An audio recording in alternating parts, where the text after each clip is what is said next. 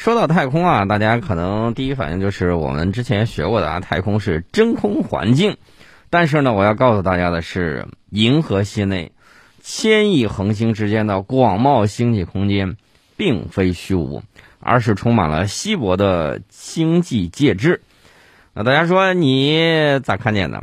我们科学家日前呢，利用了中国的天眼 FAST，揭示了银河系星际介质前所未见的。高清细节，啊，银河系星际介质呢，隐藏了恒星生生死死的这种奥秘，这个一直是天文学家不断探索的这个目标。这个银河系内呢，弥漫分布着氢原子气体，稠密氢原子汇聚冷却之后呢，形成氢分子云团。那么在高密度云团核心中呢，孕育出新一代的恒星，然后恒星不断演化，其中有一些呢。最终爆炸成为超新星，这个超新星呢，在中国古代叫做克星，就像客人一样来了，它突然亮了，因为爆炸产生的这个光到达了地球，那么它会产生超爆炸之后啊，会产生超新星的遗迹和脉冲星。那么我们看《流浪地球》，其实也讲的就是太阳这颗恒星。它爆炸，然后呢，吞没了地球乃至整个太阳系，所以地球才被迫流浪的这么一个故事。那么，爆炸的激波呢，能够压缩星际空间的气体，把电子加速到接近光速。这些高速电子在星际磁场之中运动呢，辐射微弱的无线电波。那么，我们利用 FAST 呢，就进行了详细的这种观测。呃，我们。现在这个巡测 FAST 可见的银河区域目标是完成银河系两千九百平方度区域之内的这个巡测。我们高灵敏度的 FAST 观测揭示了银河系前所未有的这种细节，应该说是前所未见。啊，这个里面呢，我们记录了星际介质的谱线数据，揭示出银河系中。这个中性的氢气体的精致结构和电离气体的弥漫特征，而且我们还探测到距离银河系中心六万光年之外，其他望远镜都看不清的小小云团，就为银河系的气体动力学研究和悬臂结构等前沿课题呢，提供了高质量的观测数据集。啊，这是我们探测到了银河系。星际气体的很多的特征，也为世界范围内的天文学家呢提供了宝贵的数据资源。所以说呢，大家可以看到啊，我们呃应该有的时候停下来，抬头仰望一下星空。呃，当然了，这个等到春暖花开之日，到这个高山之上露营，然后仰望星河，感慨这个遥远的时间啊。那些光芒才进入到我们的眼中，啊，大家可能会有更多的一些对人生的这种思索和感慨。那么，我们接着说嫦娥五号啊，嫦娥五号样品中，这个外来的岩屑，只是月球上仍然有这个怎么说呢？未被认知的这种地质单元。我们看到，哦，中国科学院地球化学研究所二十三号披露的一个消息啊。他们这个团队日前不是在研究这个嫦娥五号月壤之中的岩石碎屑嘛，然后获得了以嫦娥五号年轻玄武岩单元上的外来岩石碎屑的组成信息，而且我们发现了特殊的月球岩石和火山碎屑，这样的话呢，就为揭示月壳组成多样性及岩浆活动多样性提供了证据。呃，这个研究呢，就是刚才我们说的，它表明月球上仍然存在着。未被认识的地质单元，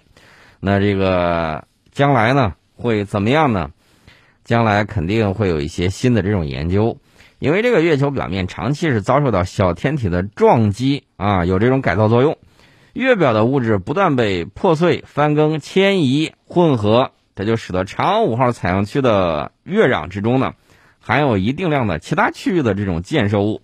那么理论计算和遥感分析结果估计。这个嫦娥五号着陆区大概含有百分之十到百分之二十的其他区域的物质，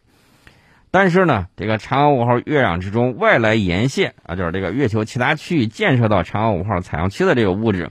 贡献到底是多少？是否含有特殊的月壳岩石碎屑呢？那么这些岩屑对月壳演化有什么指示？呃，我们是不清楚的啊。这些问题的答案呢，能够认识这个月壳年轻地质单元的月壤翻耕迁移过程，以及月壳岩石组成的多样性，还有月壳地质演化，来提供制约信息。那么，我们的研究人员啊，中科院地球化学研究所曾小佳博士、李雄耀研究员，还有刘建中研究员呢，通过分析了超过三千颗嫦娥五号月壤颗粒，识别出了七颗不同于嫦娥五号中太玄武岩的火成岩碎屑。大家可以看啊，三千颗里面啊，这个挑出来七颗不一样的，包括这个高钛波基斑状岩石碎屑。低钛玄武岩碎屑、橄榄灰石岩碎屑、镁质斜长岩碎屑、高度演化岩石碎屑、富镁橄榄石碎屑和火山玻璃碎屑。那么，基于这些岩屑的岩石学、矿物学和地球化学的数据分析，并讨论了其成因、与阿波罗岩石的异同来源、地质意义等等。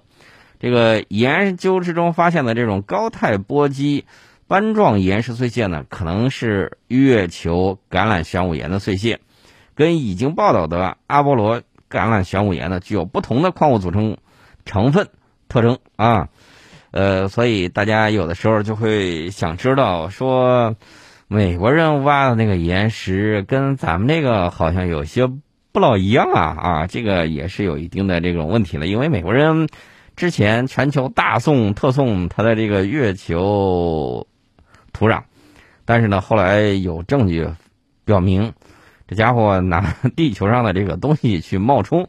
所以说呢，这个论鸡贼，我觉得大英要说第一，那美国说我那绝对能排第二啊，大概是这么样一个情况。那么这次研究工作的价值啊，听起来大家听了比较玄乎啊，但是呢，我可以告诉大家，这是我们首次获得月球二十亿年前。年轻的玄武岩单元上的外来火成岩碎屑组成信息，发现了月壳特殊岩石碎屑，啊，这个大家再去研究的时候，会揭示月壳组成的这种多样性以及月球岩浆活动啊，这个到底是个什么样的这种情况？这是我们顺便说了一下我们来自嫦娥五号样品之中啊这些新的研究成果，当然了，顺便给大家说一下。大家其实最关心的还有什么呢？就是太空旅行了一百二十天，那个水稻和呢喃界的这种变化到底怎么样？我们为什么要进行这个实验？又有哪些收获啊？这个大家是比较感兴趣的。因为水稻是人类主要的粮食作物，养活了世界上近一半的人口，民以食为天，这个东西的重要性，呃，怎么评估都不为过。而且。这个水稻也是未来载人深空探测生命支持系统的主要候选粮食作物，所以利用空间微重力进行水稻育种是空间植物学研究的一个重要方向。种子呢，既是人类的粮食，也是繁殖下一代植物的载体。人类要想在空间长期生存，就必须要保证植物能够在空间完成世代交替，成功繁殖种子。但是呢，之前国际上在空间只完成了呢喃芥、油菜、豌豆和小麦从种子到种子的这种培养，那么主要粮食作物水稻，此前还没有能够在空间完成全生命周期的这种培养。那么这个模式植物呢喃芥呢，主要承担了这个开花部分的这个研究。为啥呢？因为你结种子的前提是开花，对吧？我们利用这个模式植物呢喃芥，系统的研究了空间微重力。对植物开花的这种影响，那么水稻和呢喃芥的太空之旅到底经历了什么？在轨实验呢，是从二零二二年的七月二十九号注入营养液启动实验开始，到十一月二十五号结束实验，完成了呢喃芥和水稻种子萌发、幼苗的生长、开花结籽全生命周期的培养实验。啊，当然了，我也期待家里头有条件的。可以教一下小朋友，然后呢，这个进行一些种子的栽种，然后呢发育，然后到它结出果实等等，这样呢培养孩子对自然界认识的这种敏感度。呃，当然了，我们说回我们的正题啊，我们的航天员在轨进行了三次样品的采集。九月二十一号的时候，运穗期首稻水稻的这个样品采集；十月十二号。呢喃芥开花期样品的采集，十一月二十五号，水稻和呢南芥种子成熟期样品的这个采集，采集之后呢，呃，为了防止这个受到影响，开花或者是孕穗期样品都保存在零下八十摄氏度的低温存储柜里面，这个种子成熟期样品呢，则保存在呃四摄氏度低温存储柜。那这次主要完成了三项空间的这种实验内容。第一呢，就是在轨完成了水稻从种子萌发、幼苗生长啊、抽穗儿啊到结籽儿的这个生命周期的这个全过程的这种培养实验，而且我们通过获取图像呢进行分进行了分析。第二呢，就是完成了剪株后空间再生稻成功培育并结出了成熟的种子，这是二茬啊。呃，另外呢，我们在轨完成了呢南芥种子萌发、幼苗生长和不同三个生物钟调控的开花关键基因。对空间微重力响应的图像观察分析，而且在轨采集了样品。现在呢，这些样品已经转运到位于上海的中国科学院分子植物科学卓越创新中心，做了进一步的检测分析。那么，这个实验有哪些初步发现呢？我们因为这个搞的天地一体的这种通信，对于这个空间获得图像呢，进行了有效的这种分析。并且呢，和地面对照比较，发现这个空间微重力啊，对水稻的多种农艺性状啊，包括这个竹高啊、分蘖数啊、生长速率啊、水分的调控啊、对光的反应、开花时间、种子发育过程以及结实率等多方面的这种影响，科学家们已经得到了一些初步的发现。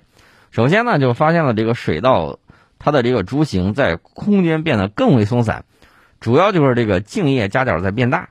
矮杆的水稻呢变得更矮。高杆水稻的这个高度倒是没有受到明显的影响。此外呢，这个生物钟控制的水稻叶片生长螺旋上升运动在空间是更为凸显的。呃，另外呢，还有一个就是水稻空间开花的时间比地面略有提前，当然灌浆时间则延长了十多天。大部分银壳呢不能关闭。呃，开花时间和银壳闭合都是这个水稻的重要农艺性状啊。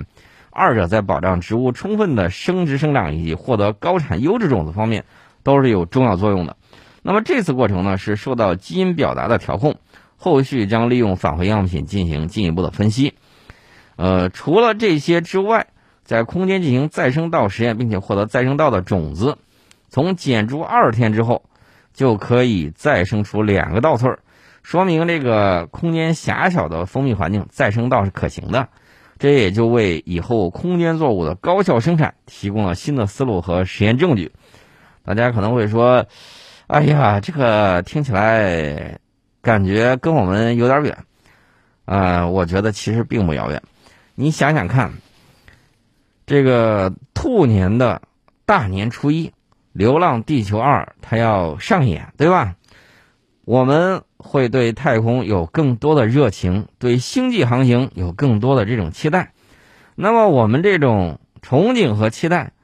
怎么样落到现实之中呢？你当然是通过科学技术的进步，来保障人在漫漫的太空旅行之中，然后他得吃东西，对吧？不能光靠睡觉，不能光靠睡觉，你得吃东西，然后呢，你得进食。你得有整个一整套的东西，哪怕地球真的出去流浪，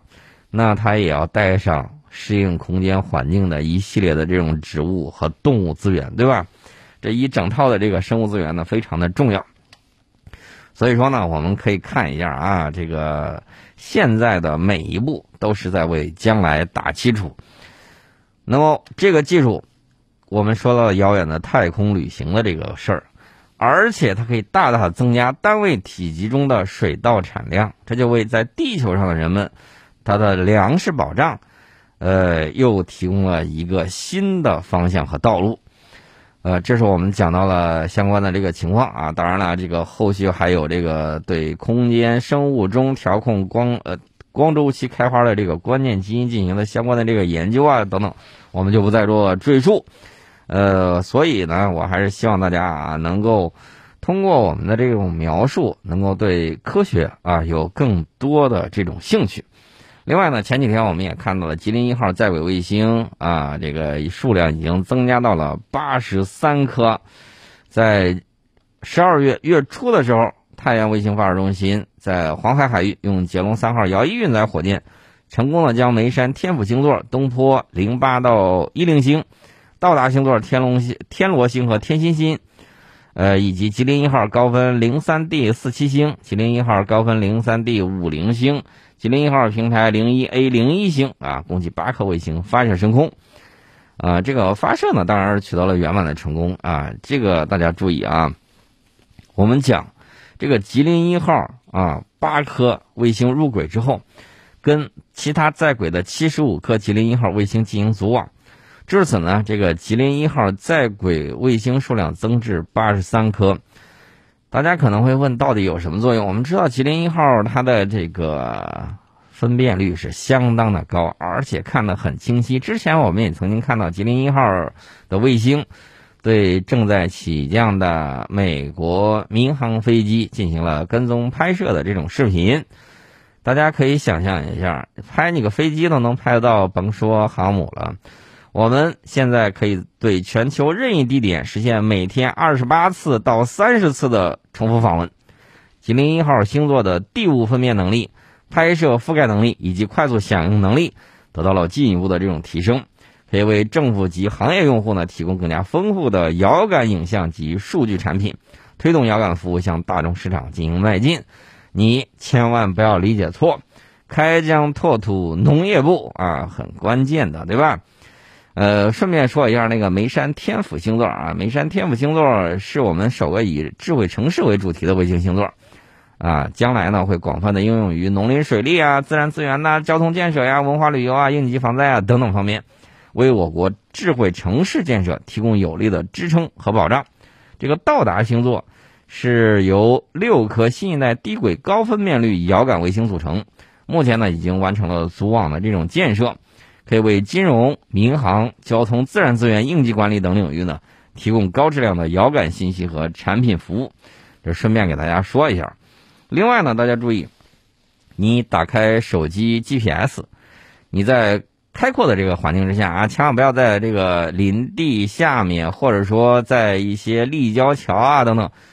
呃底下，你会发现它这个导航定位精度能够达到多少呢？四点九米，这个比着八十年代的时候啊，就八十年代末期、九十年代初那个定位精度要高了很多。那么我们最新一代的导航系统北斗三号全球定位精度呢优于四点四米，但是任何一个系统都不是万能的。比如说，你现有的导航系统在立交桥等复杂路况之下会迷路，尤其是你在什么地方呢？在这个立交桥下面行走的时候，极有可能会导致你有点懵。那么，二零三五年之前呢，我们要建成新一代的北斗系统，其中就考虑纳入低轨卫星。通过高中低轨的这个星座融合，来提供一张覆盖全球的高精度时空网。根据这个轨道高度不同，人造卫星呢分为距离地面高度三点六万公里的高轨道地球同步卫星，两千到三点六万公里的中轨道卫星，以及五百到两千公里的低轨卫星。相比较这个中高轨卫星呢，低轨卫星的体积它会更小一些，当然数量也更多。组成的卫星星座成本呢低，抗毁性比较强，还可以补充和增强现有的全球卫星导航系统。那么卫星呢，可以用于导航啊、通信呐、遥感呐这些服务，这个大家现在已经用的比较多了啊。过去几年呢，包括这个 SpaceX 公司、OneWeb 为代表的商业航天公司入局，带动了低轨卫星加速发展。如今呢，这个低轨卫星和导航相结合。也开始成为世界各国导航公司、航天局竞相追逐的这种赛道。那这个低轨导航为何受到追捧呢？原因就在于大家注意看，美国的 GPS、俄罗斯的格罗纳斯、中国的北斗、欧洲的伽利略，他们全都集中在哪儿呢？中高轨。那这个低轨卫星受到追捧的重要原因，就是不断提升卫星导航定位精度的需求。那么我们回看卫星导航技术发展史，精度最早是多少呢？百米级，然后呢，我们提升到米级，现在可以达到十十分米级。所以说呢，随着近年来低轨卫星制造和发射成本的大幅度的降低，人们会想是否可以使导航卫星的定位精度达到更细微的厘米级？那卫星定位呢有三个指标：速度、精度、完好性。现有的这个怎么说呢？全球卫星导航系统它并不完美，因为这个卫星高度距离地面超过两万公里，这个信号传输到地面呢也会减弱不少。遇到遮挡的话，这个定位时效也会变慢，而且呢，它无法实现室内和水下的定位。那这个低轨卫星呢，如果能够播发独立的测距信号，就具备了独立定位导航能力，对于全球卫星导航系统也是有益的这种补充。这个卫星导航系统呢，包括三部分：导航卫星、地面站和用户终端。啊，不同于这个 GPS 的地面站遍布全球。中国北斗系统的地面站大多是建在国内，它需要通过星间链路来实现全球观测与运行。这个低轨卫星呢，能覆盖全球，可以作为空中监测站，来提升北斗的全球服务性能。北斗系统呢是咱们自主研发的卫星导航系统啊，北斗三号系统是二零二零年七月正式建成开通，并且向全球提供服务。一般来说啊，至少需要是四颗卫星。这个信号才能确定位置坐标。低轨卫星离地面更近，要覆盖全球信号，所需要卫星数量是远远超过中高轨的。卫星数量越多，它的定位呢就越精准。所以说呢，我们现在想要这个进一步提升卫星导航定位的这个精确度，就要运用到导航增强技术。现有的这个导导航增强技术呢，分为两种，一种是星星级增强，还有一种呢是地级增强。这个地级增强呢，就是在地面修建基准站，来辅助修正卫星信号误差啊，需要这个密集布设，而且难以覆盖海面、沙漠等区域。据不完全统计呢，美国不同部门围绕卫星导航共建了超过两千个基准站，北斗在国内呢也有两千多个地级增强系统。还有一个呢，就是低轨导航增强，这是星机增强的一种方式。传统的这个地级增强呢，没有增加信号源，只是增强了这个信息的处理信号。那低轨导航增强呢，能够增加信号源，来提高定位精度，在一些山区火灾等救援场景之中呢，可以发挥作用。呃，如果低轨卫星信号发射功率增强一些，在体育馆呐、高铁站呐、机场啊等单层屋顶空间就能够穿透屋顶，就可以解决北斗系统的室内定位问题。还需要在现实之中呢进一步的这种验证。啊，所以说呢，大家可以看到啊，这个低轨导航的这个更大优势不在于民用啊。说了半天，大家说你绕了一圈，还是要聊到军事嘛？没错，这个更多的是应用在军事和物联网等场景。呃，这个导航卫星的这个成功应用呢，激发了未来十年之内更苛刻的这种市场需求，包括这个无人驾驶汽车啊、轮船呐、无人机啊、智慧城市啊、工业物联网这些场景的这种出现。对于卫星定位的需求呢，从目前的米级上升到了厘米级，而且需要在室内外都能够随时获得可靠的这种信号，所以这个定位、导航、授时，这也是人类获悉时空位置的关键技术。日常生活之中呢，导航定位校准时间呢，以及在国家安全领域，呃，我们讲到的这个定位、导航、授时都是发挥着非常重要的这种作用。但是呢，我们也知道，包括美国人的 GPS 系统在内，都受到了很多的威胁啊，包括针对太空系统的核战争啊、太阳风暴啊这种极端这个空间天气情况啊，包括这个大规模的网络入侵等等。比较小的威胁，包括对局部或者部分城市 GPS 信号的这种干扰等等，这个都是有的。比如说啊，我们之前打红警的时候，你发射卫星，然后人家发射核弹把你卫星给干掉了。这就是模拟了战争特殊时期，全球卫星导航系统被摧毁，那你怎么办呢？你只能靠低轨卫星。低轨卫星的建设和发射成本是远低于中高轨卫星的，即便部分被摧毁，也能快速的补网发射。从这个角度讲，打造低轨导航卫星是非常必要的。美国人的这个东西呢，大家也看到了，为什么 SpaceX 公司不遗余力的搞它那个星链计划？啊，打算把这个地方都占住，然后发射上几万发。我们也看到，在乌克兰战场之上，这个埃隆·马斯克的星链计划，它有些这个东西呢，对战争起到了催化的这种作用。所以，美国人对后面的这种情报支持是非常重要的。那既然他都这么玩我们当然要搞更好的这种东西啊！这个新一轮的国际竞争正在不断的出现，这个低轨卫星其实并不是一个特别新的概念啊，但是因为这个制造和发射成本长期居高不下，一直没有得到有效的发展。但是现在可以了。我们回顾一下历史，一九六三年的时候，美国海军呢研制出来第一代卫星导航系统，叫子午卫星系统，啊，就是大概在一千一百公里的高度的低轨运行，当然数量呢不太多啊，只有五到十颗。这个精确定位耗时比较长，呃，精确定位呢这个精度也受限。到了一九七零年代，美国和苏联转而选择了中轨卫星，用更少的卫星实现快速定位，才有了这个 GPS 和格罗纳斯系统。所以大家明白了吧？很多我们现在使用的民用技术是一些战争的一些啊这个考量，然后推动了它的这种发展。你包括这个互联网也是如此。那么到了一九九八年的时候，地轨卫星呢再一次受到关注。呃，一九九一年。我当时记得很清楚啊，摩托罗拉成立了子公司一星啊，开展一星计划。当时就觉得这个一星特别的贵，后来一星计划因为这个设备和通信价格比较昂贵，在与二 G 的竞争之中完犊子了啊。他当时这个一星计划是六十六个低轨卫星提供地面通信服务。呃，一九九八年一星计划正式运行，到两千年呃之后，这个一星公司先后经历破产、被收购又满血复活。之后呢，长期服务于美国军方，慢慢就淡出了大众的视野。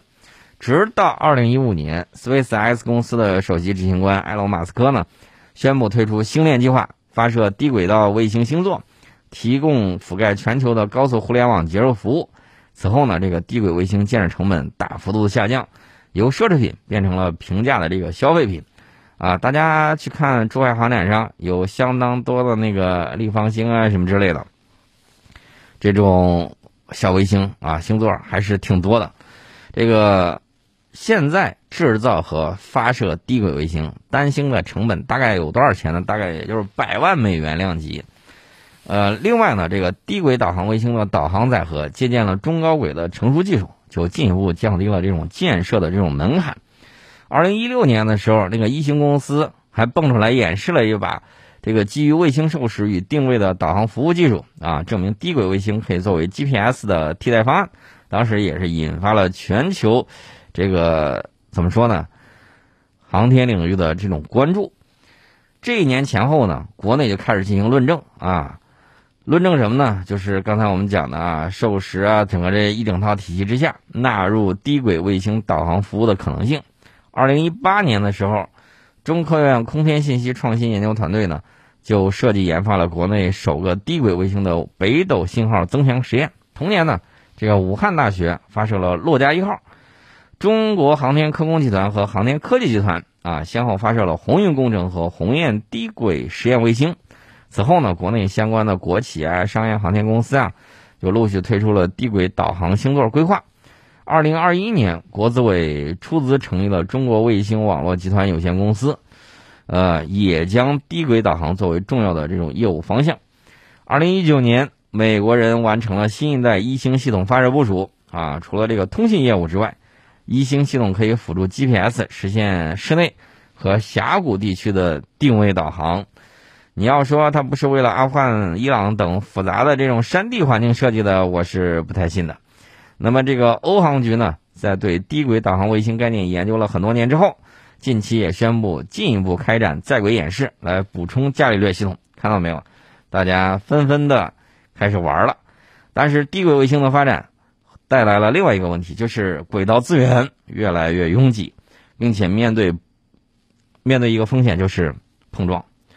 呃，那现在 SpaceX 公司在低轨发射了多少卫星呢？三千多颗了啊！这个马斯克的野心是未来一共发射四点二万颗。此外呢，这个竞争者之中还有 OneWeb、亚马逊呢、波音呢、银河航天呢等多个玩家。这个星网集团，我们指的就是国资委出资成立的这个中国卫星网络集团有限公司啊，它也计划未来发射一万两千九百多颗卫星。这个原来的卫星发射轨道，它这个高度高，设计的更精密，寿命也更长。那么像这个星链卫星，三五年就会淘汰，有可能你对着天空许愿的流星，极有可能就是星链的卫星掉回了大气层，然后烧成了一道流星。如果低轨有几万颗卫星，未来可能会有更多的卫星失效啊，不受控会带来安全隐患的，这个大家也要注意。如果两颗卫星发生撞击，造成卫星解体，会产生多个碎片，这个碎片又会进一步增加碰撞的这种风险，最终呢，这个近地轨道会被碎片充满，所有低轨系统不再有安全运行的这种空间。那如果碎片太多的话，我们也有可能无法穿过近地轨道。进入这个导航和这个电信卫星所在的更高处的轨道，因为垃圾太多的时候，你冲出地球啊，这个受包围的垃圾圈，你会受到更多的这种影响。所以说呢，至目前国际上对低轨卫星空间交通管理出台了一些管理规定、监管指南，但是呢，这些都不具备法律效力。二零一七年的时候，美俄日欧中等十一国航天部门组成的机构空间碎片协调委员会呢，起草了对低轨巨型星座的声明，在低轨星座部署高度、高度间隔、在轨年限、卫星数量方面，提出了不是法律法规，而只是一个建议。比如说，你部署在五百公里高度的时候，对空间碎片环境的影响最小。这对于各国规范低轨星座的部署和运行啊。呃，是有指导意义啊。当然，除了我们之外，有很多国家都是各怀鬼胎。呃，我们还有美国，现在都已经颁布相关的管理措施。啊，这个目前的这种发展的，正在如火如荼，相关的监管呢，也应该提上日程。除此之外呢，如何清理空间碎片，这个也很重要。我们前两天给大家讲到了，这个俄罗斯的飞船啊，被那个微陨石给击中。所以，这对空间的这种安全来讲，还是有很大的这种影响的。